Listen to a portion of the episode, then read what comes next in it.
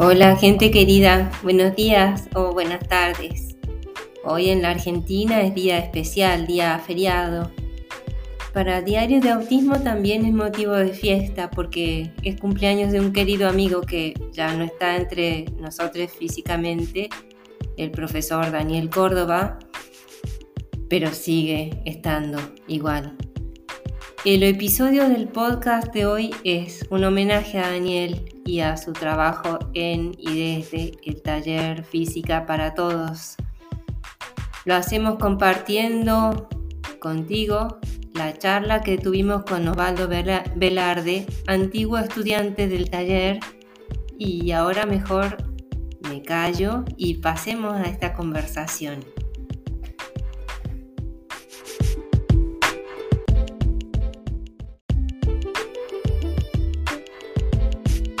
Si nos puedes contar un poco sobre, sobre vos, quién sos. Sí, sí, obvio. Eh, bueno, mi nombre es Osvaldo, soy Osvaldo Velarde, eh, soy salteño, nací en Salta y crecí en Salta. Viví hasta ahí, hasta los 20 años. Eh, hice toda mi primaria, secundaria, ahí en el colegio Padre Gabriel Tomasini. durante la secundaria bueno, durante la primaria fui descubriendo un poco que me gustaba mucho la matemática y así comencé a entrenar para las Olimpiadas de Matemática cuando estaba en sexto grado por ahí de primaria. Y eso me llevó a...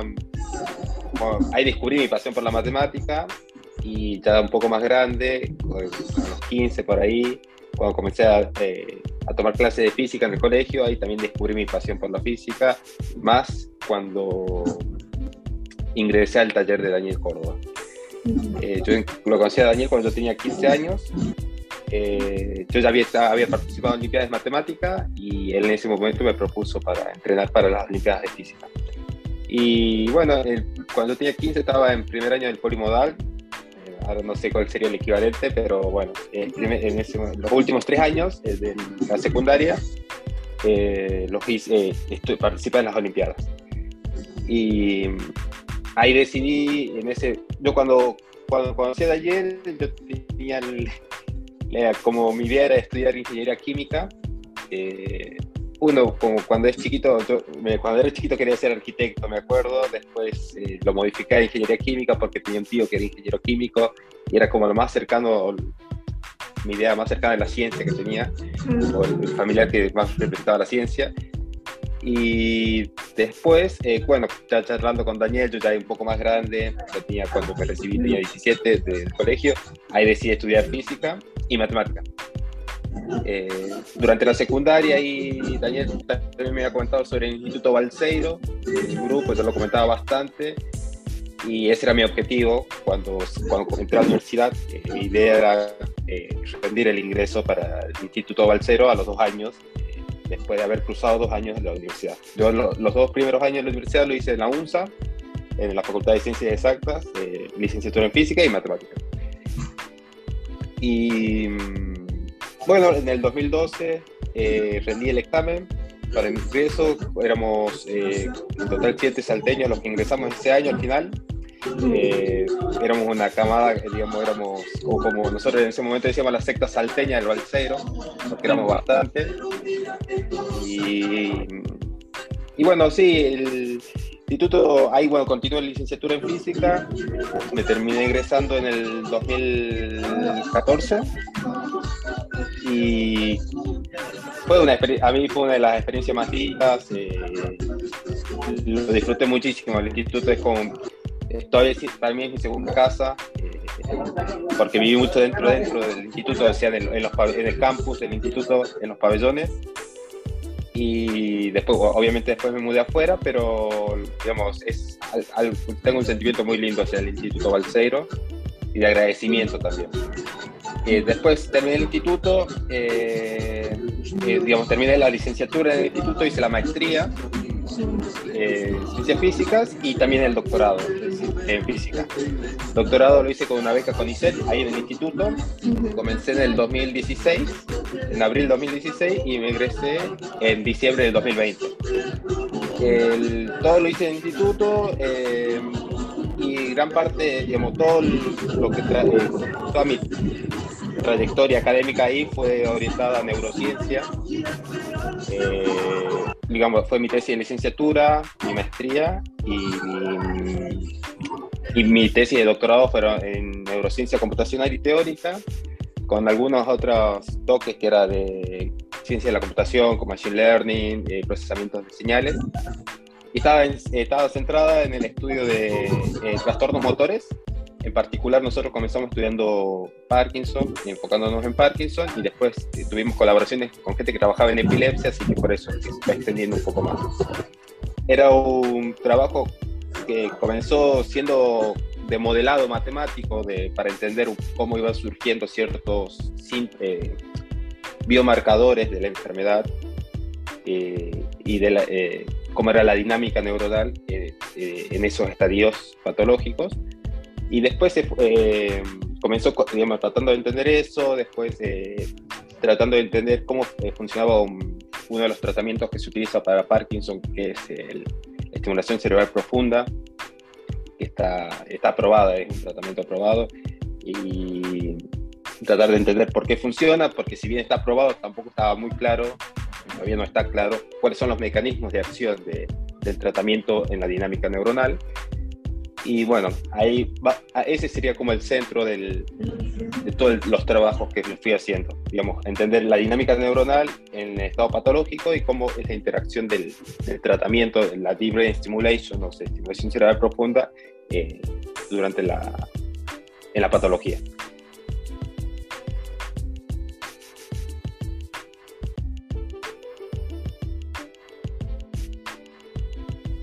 Y Sí, ahí esa, durante, la, durante el doctorado, digamos la maestría, el doctorado, eh, he aprendido bastante. Una de las cosas que más me gustó de, este, esa etapa fue como que pude unir muchas cosas, muchos temas que a mí me gustaban. Y a veces eso capaz que a mí al principio me parecía difícil, pero al final resulta más fácil de lo que parece, ¿no? de, de unir la física con eh, un poco de las aplicaciones médicas, otro sobre hacer cosas de computación, eh, hacer cuentas, y entonces como que todo eso se fue eh, uniendo de forma natural, no lo forzamos y eso estuvo bueno y me gustó muchísimo. a mí el área de salud, las aplicaciones médicas me gustan, me interesan bastante. ahora bueno, yo, el Instituto Balcero, para la gente que no sepa, está en Bariloche, yo me tuve que mudar. Yo viví en Salta hasta los 20, me mudé y viví 8 años en Mariloche. Ahí aprendí lo que es, el frío, el frío y la nieve. no conocemos prácticamente. Claro.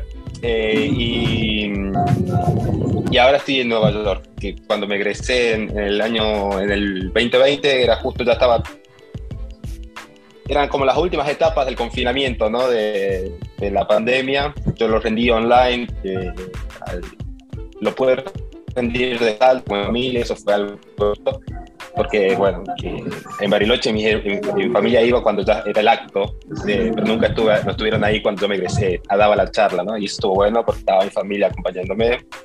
Esto está bueno, todo lo de virtual, acompañado en algunas cosas. Y, mm, y terminando el, terminando el doctorado, ahí en enero conseguí esta, esta posición postdoctoral eh, que la estoy haciendo acá en Nueva York, eh, en City College eh, of New York, en el Parra Lab. Es el apellido del, del, del, mentor, digamos, del director del, laboratorio, Lucas Parra. Y acá estoy trabajando también en las herramientas que había trabajado un poco en, el, en las herramientas serían de programación y las herramientas matemáticas que estaba utilizando yo en, para el proyecto de Parkinson y epilepsia la estoy usando un poco, pero ahora en detección o sí, en el contexto de eh, breast cancer, de cáncer de mama. Eh, detección, predicción de riesgo, eh, segmentación, hemamografías. Para, para, en el contexto del cáncer de mama. ese es como el proyecto principal, tenemos otro un par de proyectos, otros proyectos que también son un poco de intersección de neurociencia, entendimiento del sistema visual, eh, con herramientas de programación y de, de, sistemas dinámicos que sería matemática y también un poco otro proyecto que es un poco más de ciencia de la computación, de tratar de ver cuáles son las mejores, las mejores, la mejor forma de que ciertas redes eh, aprendan mejor y más rápido, en forma simple. Eh, y bueno, es, en cuanto a la, eso sería en cuanto a la carrera, digamos, en mi situación actual, estoy acá en Nueva York. Eh, sí, siento que mi, lo que yo, mi pasión matemática comenzó de chico, la descubrí relativamente de pequeño mi familia me apoyó bastante y eso siempre, digamos, lo agradezco mucho, así que y tuve la suerte, eh, o en algunos aspectos siento que es suerte también, y que conocí la gente adecuada eh, para que me acompañe. Eh, tuve la suerte de tener muy buenos compañeros en las secundarias que me apoyaron muchísimo. Tuve muy buenos amigos en la infancia que también me acompañaron y, bueno, y los amigos que uno después hizo en la universidad que también te motivan. Una cosa que justo a mí hace una semana tuve una charla con los chicos que estaban en el taller y, y me acordaba que, en el instituto eh, conocía chicos con tanta pasión de física eh, que me inspiraba más, digamos, eh, mm. y que, que, eso es lo lindo, ¿no? Cuando uno encuentra a alguien que tiene algo, algo que tenés vos también, digamos, yo sentía pasión por física, pero a ellos lo veía potenciado capaz en tres, tres veces o diez veces, y eso me inspiraba más, y eso es lo que me gusta. Tuve la suerte de conocer en cada etapa de mi vida o hasta el momento las personas adecuadas y bueno, eso sí, siempre se los agradezco a, todos.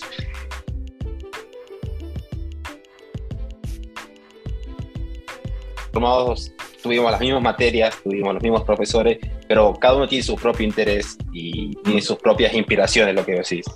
Y, por ejemplo, a mí me gusta aplicaciones de salud, otras personas les debe gustar, eh, tengo compañeros que les gusta más las aplicaciones tecnológicas, a hacer mejor software, eh, mejor hardware para cierto...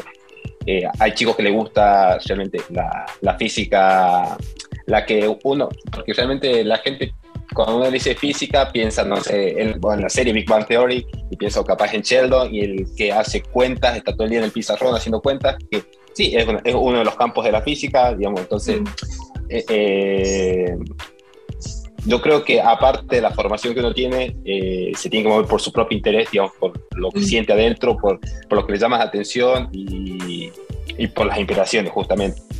Mm. eso es para mí importante. Y para mí hay que tener claro que hay lugar para todos, mm. para que todos se desarrollen adecuadamente hay temas, temas para investigar o temas para trabajar, hay infinitos, la ciencia es infinita, así que eso no... Sí.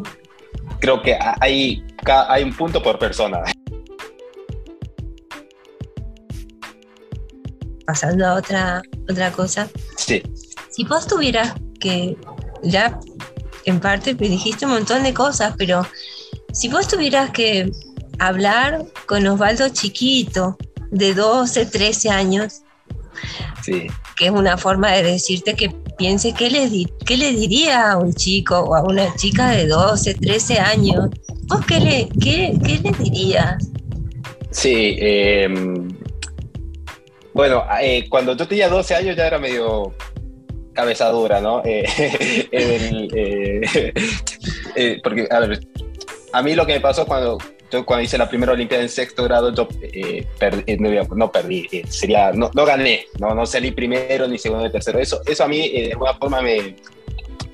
Como, siento un poco de frustración, ¿no? Al no, no ganar, pero también me ayudó, me motivó a decir, bueno, tengo que, tengo que armar este plan para que cuando vaya a, a competir la próxima vez me vaya bien. Mm. y, y entonces, em, es, es, la historia básicamente es, comencé a comprar libros de matemática todo el tiempo que podía, compraba un libro y practicaba mucho. Y yo creo que a ese, a ese Osvaldo de 12 años, eh, que ese creo que es la edad que yo tenía en ese momento, le diría que em, a veces uno quiere un objetivo, quiere un resultado y, eh, y se olvida de lo que pasó en el proceso, ¿no? O sea, en el, eh, no disfruta el, el proceso, el, proceso de aprendizaje. Eh, y eso a mí me lo hizo entender mi mamá. Eh, yo la, la, digamos, después competí, me fue bien un par de veces y otra vez me fue mal. Y esa vez también como que me sentí frustrado de estar un poco más grande. Mi mamá me dijo, Osvaldo, no puedes esperar ganar siempre, pero date cuenta que hoy día sabes mucho más de lo que cuando comenzó el año. Y claro, y ahí, y ahí yo comencé a, aprendí a disfrutar el proceso de aprendizaje. Es decir, bueno, eh, que al final, digamos, eh, si uno va a... Esto estoy, lo siento en, en contexto de Olimpiadas, ¿no? Eh, pero uno tiene la meta, se quiere recibir de ingeniero, está terminando las, o quiere, no sé, hacer ser cierto tipo de persona con ciertas características. Y al momento de enfocarse a eso, uno se enfoca tanto se, va olvidando lo que está viviendo en realidad, el, día a día, y, y, muchas veces se olvida de dónde comenzó en realidad. Eh, llegó a ser esa persona, llegó a ser ingeniero y se olvidó de, digamos, capaz que no, no, no, se siente suficiente o no se siente completo, pero se olvidó que es mucho más o creció mucho más personalmente e intelectualmente o eh, eh, como persona que cuando, desde el principio, digamos, hay una evolución. Eso es lo que nos olvidamos siempre.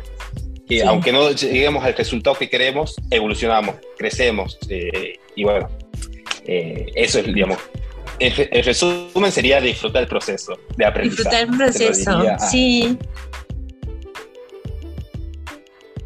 Osvaldo, muchísimas gracias por este rato de conversación. Bueno, igualmente, sí, yo también muy feliz y muchas gracias por las preguntas y, por la buena onda. Así que bueno, muchísimas gracias, Constanza. Que siga muy bien.